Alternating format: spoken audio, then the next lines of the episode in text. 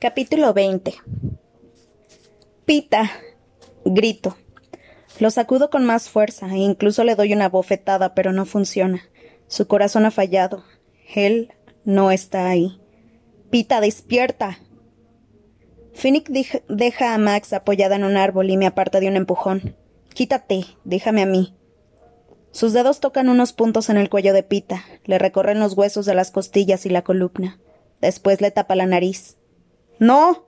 chillo, y me lanzo sobre él porque estoy segura de que pretende asegurarse de que se muera, de eliminar cualquier esperanza de que vuelva a la vida.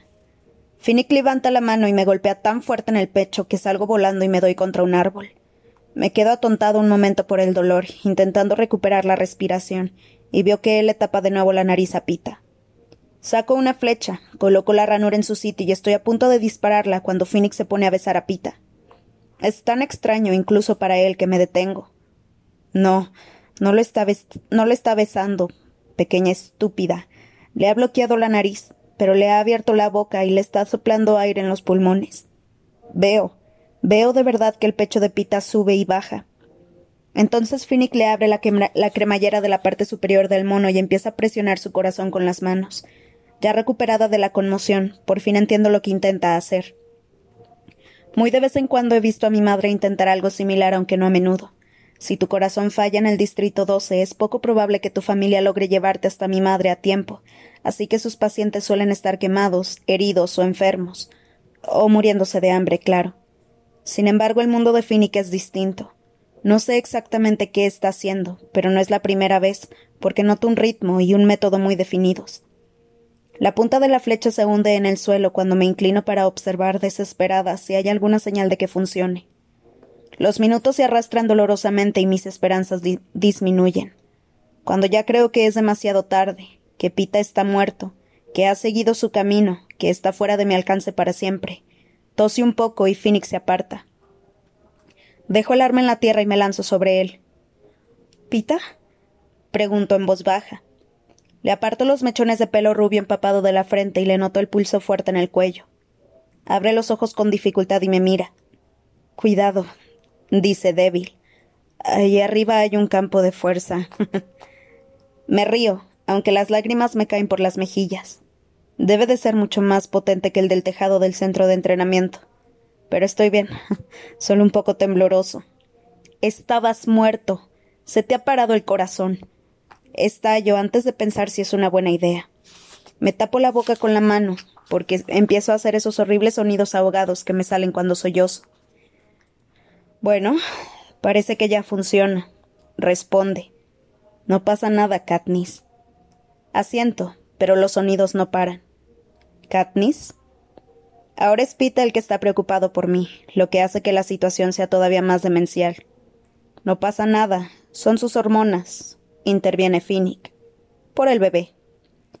Levanto la mirada y lo veo en cuclillas, aunque todavía jadeando un poco por la subida, el calor y el esfuerzo de traer a Pita de entre los muertos. No, no es. Empiezo, y me interrumpe una ronda aún más histérica de sollozos que no hacen más que confirmar lo que ha dicho sobre el bebé. Me mira a los ojos y le lanzo una mirada furiosa a través de las lágrimas. Es una estupidez que sus esfuerzos me fastidien tanto. Lo sé. Solo quería mantener a Pita con vida. Él ha podido y yo no, y debería agradecérselo. Y se lo, y se lo agradezco, aunque también estoy furiosa porque eso significa que nunca saldaré mi deuda con Finn y Coder. Nunca. Y así, ¿cómo voy a matarlo mientras duerme? Esperaba verle una expresión irónica o de petulancia, pero curiosamente parece inquisitivo. Mira a Pita y me mira a mí, como si intentara averiguar algo, y después sacude la cabeza como si quisiera despejarla. ¿Cómo estás? Le pregunta a Pita. ¿Crees que pueda seguir avanzando? No, tiene que descansar. Respondo. Me moquea la nariz y no tengo ni un trocito de tela para sonármela. Max arranca un poco de musgo que cuelga de una rama y me lo da. Estoy demasiado destrozada para cuestionarlo. El musgo resulta agradable, absorbente y sorprendentemente suave. Veo un brillo dorado en el pecho de Pita. Se trata de un disco que le cuelga de una cadena al cuello. Lleva grabado mi sinsajo. ¿Es tu símbolo? Le pregunto. Sí. ¿Te importa que usara un sinsajo? Quería que fuéramos a juego. No, claro que no me importa, respondo, obligándome a sonreír. Que Pita aparezca en la arena con un cinzajo es tanto una bendición como una maldición. Por un lado debería darles ánimos a los rebeldes de los distritos. Por otro, es poco probable que el presidente Snow lo pase por alto, y eso hace que mantener a Pita con vida sea más difícil. Entonces, ¿quieren que acampemos aquí? pregunta Finnick. No creo que sea posible, responde Pita. Quedarnos aquí, sin agua, sin protección. Ya me siento mejor, de verdad, siempre que podamos ir despacio.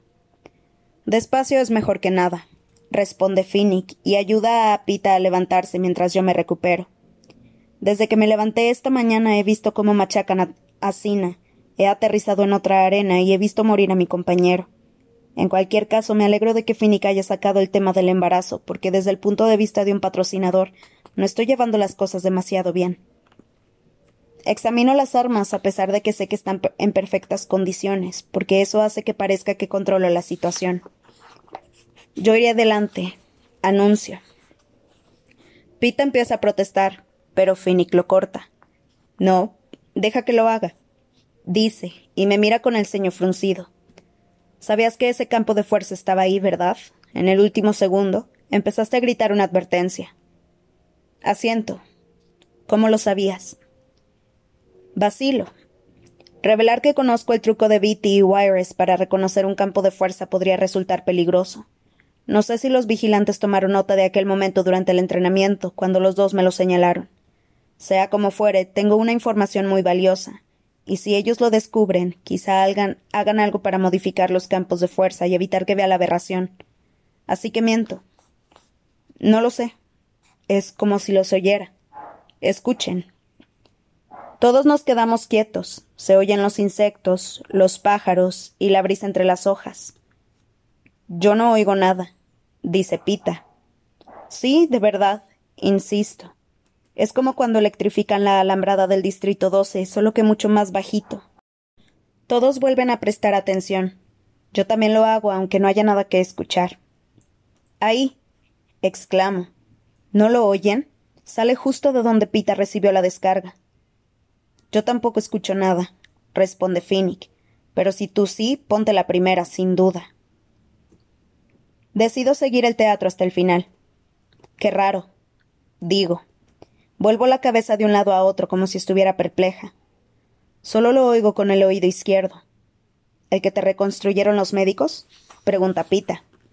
Sí, respondo encogiéndome de hombros. Quizá hicieron su trabajo mejor de lo que creían. ¿Sabes? A veces escucho cosas raras por ese lado, cosas que no deberían tener sonido, como las alas de los insectos, o como la nieve al caer al suelo. Perfecto. Ahora toda la atención se volverá hacia los cirujanos que me curaron la sordera después de los juegos del año pasado, y ellos tendrán que explicar por qué oigo como si fuera un murciélago.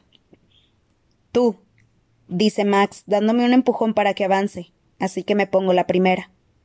Como nos movemos muy despacio, Max prefiere caminar con ayuda de una rama que Finny convierte rápidamente en bastón. También fabrica uno para Pita, lo que le viene bien, porque a pesar de sus protestas, creo que lo único que le antojaría de verdad es tumbarse. Nuestro aliado se queda en la retaguardia, así que al menos tenemos a alguien en forma guardándonos las espaldas. Camino con el campo de fuerza a mi izquierda, porque se supone que ese es el oído con poderes sobrehumanos.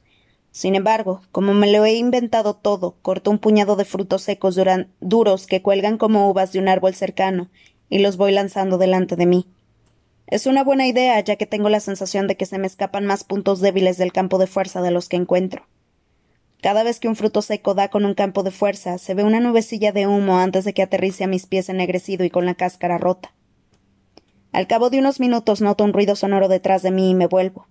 Max le quita la cáscara a uno de los frutos y se lo mete en la boca, que ya está llena de ellos. Max. grito. Escúpelo, podría ser venenoso. Ella masculla algo sin hacerme caso y se relame los labios, de gusto, al parecer. Miro a Finnick en busca de ayuda y él se ríe. Supongo que pronto lo averiguaremos. Responde.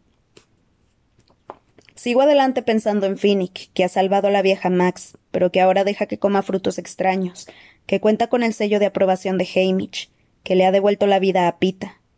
¿Por qué no lo ha dejado morir? No tendría culpa de nada, ni siquiera se me había pasado por la cabeza que supiera cómo revivirlo.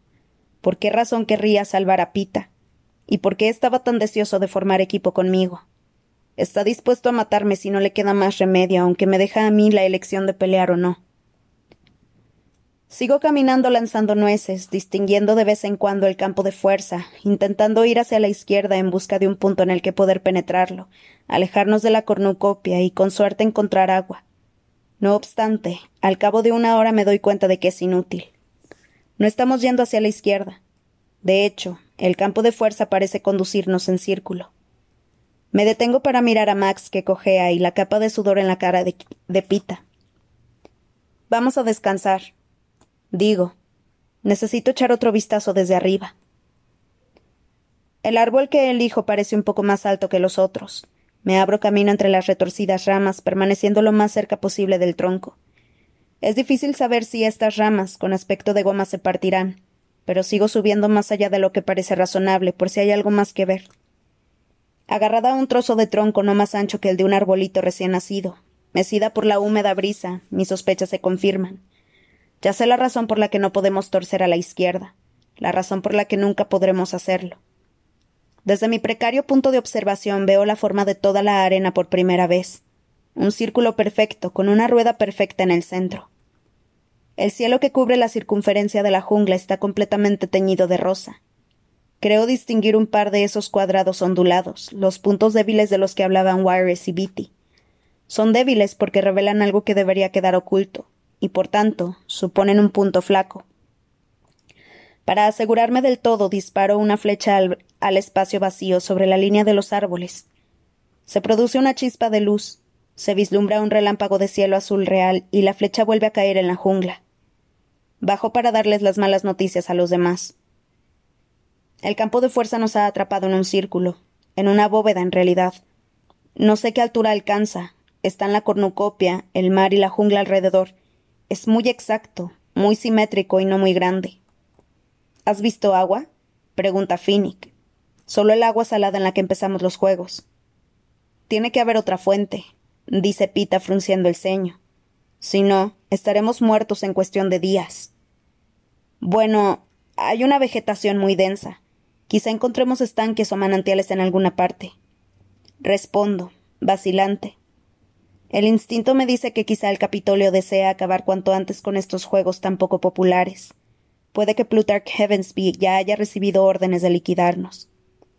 En cualquier caso, no tiene sentido intentar descubrir qué hay al otro lado de la colina, porque la respuesta es nada.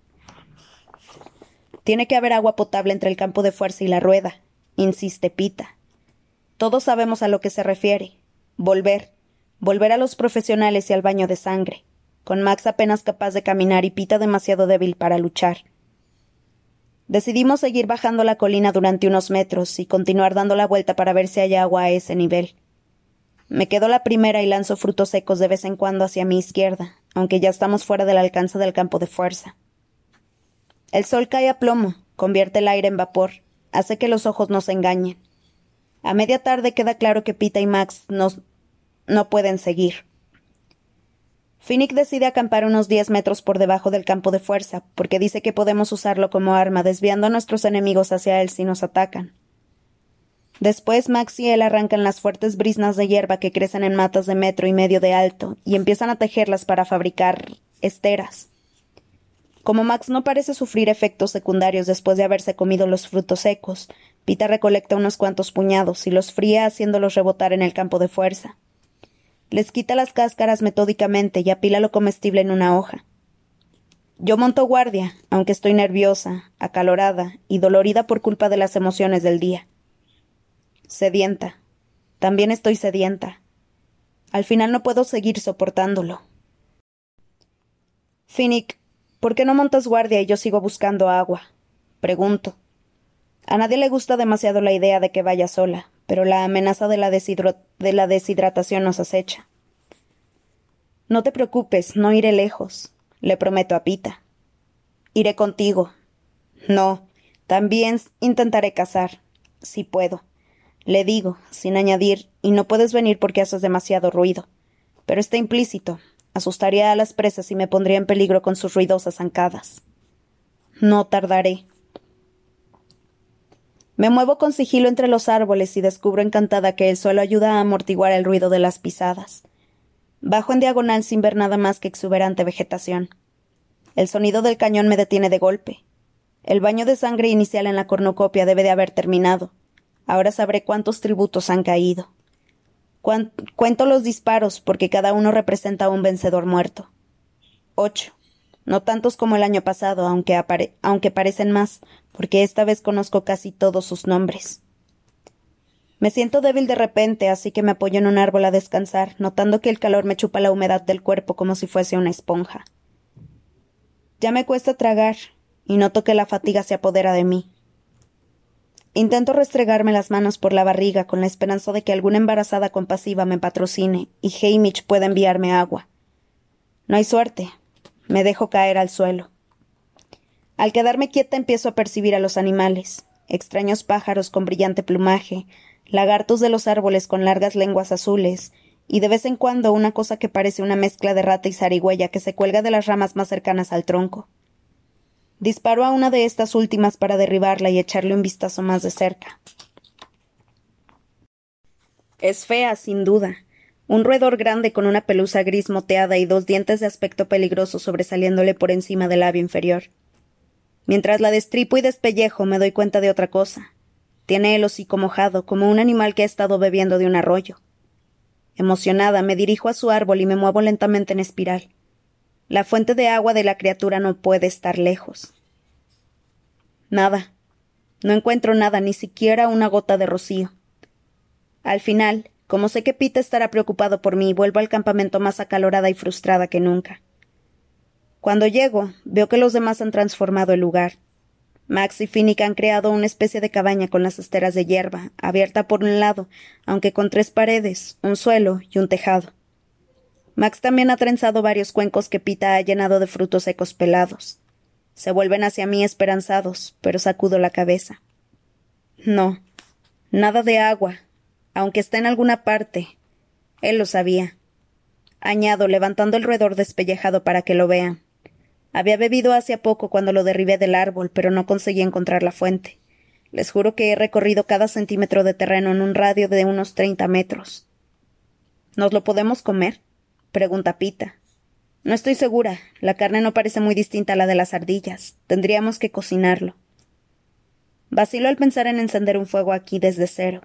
Aunque lo consiguiera, produciríamos humo. Estamos todos tan cerca en esta arena que no podríamos, que no podríamos ocultarlo. Pita tiene otra idea. Pincha un trozo de carne de roedor con un palo afilado y lo mete en el campo de fuerza. Se oye un siseo y el palo rebota. El trozo de carne está achicharrado por fuera, pero bien hecho por dentro. Le dedicamos unos aplausos, aunque nos detenemos en seco, recordando dónde estamos. El sol blanco desaparece del cielo rosa cuando nos reunimos en la cabaña. Sigo recelando de los frutos, pero Finnick dice que Max los reconoció de unos juegos anteriores. No me molesté en pasar mucho tiempo en el puesto de plantas comestibles durante el entrenamiento porque la última vez no me sirvió de nada. Ahora desearía haberlo hecho. Seguro que tendrían algunas de las plantas desconocidas que me rodean y podría haber averiguado algo más sobre el lugar al que me llevaban. Max parece seguir bien y lleva horas comiendo los frutos secos, así que agarro uno y le doy un mordisquito. Tiene un sabor suave y algo dulce que me recuerda a las castañas. Determino que no son peligrosos. El roedor sabe fuerte, a carne de caza, pero me sorprende lo jugoso que está. La verdad es que no es una mala comida para hacer nuestra primera noche en la arena, si además tuviéramos algo de beber. Finnick pregunta muchas cosas sobre el roedor, al que decidimos llamar rata de árbol a qué altura estaba, cuánto tiempo estuve observándolo antes de dispararle, qué estaba haciendo el animal. No recuerdo que estuviera haciendo gran cosa, salvo olisquear en busca de insectos o algo así. Temo a la noche. Al menos la hierba bien tejida ofrece alguna protección contra lo que acecha en la jungla a estas horas.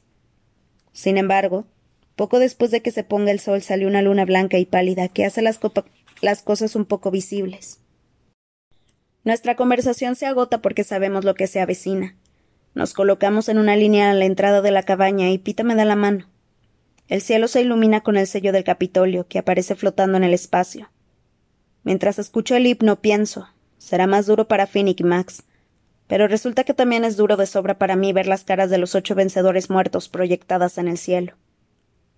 El hombre del Distrito 5, el que Finnick derribó con su tridente, es el primero que aparece, lo que significa que todos los tributos del 1 al 4 están vivos. Los cuatro profesionales, BT y Wires, y por supuesto Max y Finnick. Al hombre del Distrito 5 le siguen, le siguen el adicto a la morfina del 6, Cecilia y Wolf del 8, los dos del 9, la mujer del 10, y Cider del 11. El sello del Capitolio vuelve un poco más de, vuelve con un poco más de música y el cielo se oscurece de nuevo salvo por la luna. Nadie habla. No puedo fingir conocer bien a ninguno, pero estoy pensando en esos tres niños colgados de Cecilia cuando se la llevaron. En la amabilidad de Cider cuando nos encontramos. Incluso pensar en el adicto de ojos vidriosos pintándome flores amarillas en la cara me produce una punzada de dolor. Todos están muertos. Para siempre. No sé cuánto tiempo podríamos habernos quedado aquí sentados de no ser por el paracaídas plateado que atraviesa el follaje y aterriza delante de nosotros. Nadie se levanta al verlo. ¿Para quién creen que sea? preguntó al fin. Cualquiera sabe, dice Finnick. ¿Por qué no dejamos que se lo quede Pita por haber muerto hoy? Pita desata el cordón y abre el círculo de seda. En el paracaídas hay un pequeño objeto metálico que no logro entender. ¿Qué es? pregunto, pero nadie sabe. En el otro extremo tiene un pequeño labio que se curva hacia abajo me resulta vagamente familiar. Una pieza que podría habérsele caído a una bicicleta, una barra de cocina. Cualquier cosa, en realidad. Pita sopla por un extremo para ver si hace ruido, pero no. Finnick le mete el dedo meñique para ver si sirve de arma. Nada. ¿Puedes pescar con él, Max? Le pregunto. Max, que puede pescar con lo que sea, sacude la cabeza y gruñe. Me lo pongo en la mano y le doy vueltas. Como somos aliados, Hamish estará trabajando con los mentores del Distrito 4. Él ha tenido que ver en la elección del regalo del regalo lo que quiere decir que es valioso, quizá incluso imprescindible para nuestra supervivencia. Pienso en el año pasado, en cuando deseaba agua desesperadamente y él no la envió porque sabía que podía encontrarla si lo intentaba. Los regalos de Hamish o la falta de ellos envían mensajes importantes. Es como si lo uniera a gruñir. Utiliza el cerebro, si es que lo tienes. ¿Qué es? Me seco el sudor de los ojos y levanto el regalo a la luz de la luna. Lo muevo para verlo desde distintos ángulos, tapando algunas partes y destapando otras, intentando obligarlo a confesarme su utilidad.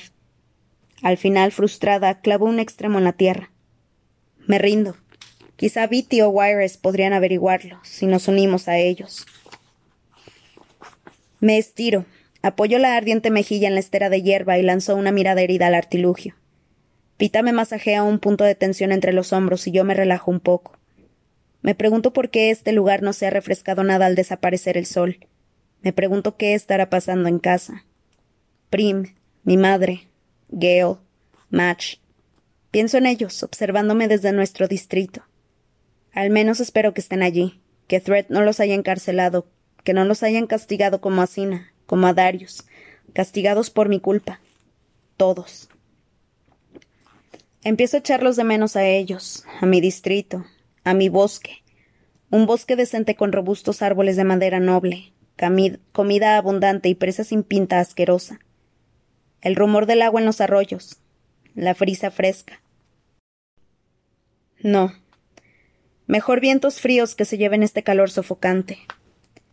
Me imagino un viento así y dejo que me refresque las mejillas, me entumezca los dedos. Y de repente, la pieza metálica medio enterrada en la tierra negra por fin tiene nombre. Es una espita, exclamo enderezándome de golpe. ¿Qué? pregunta Finnick.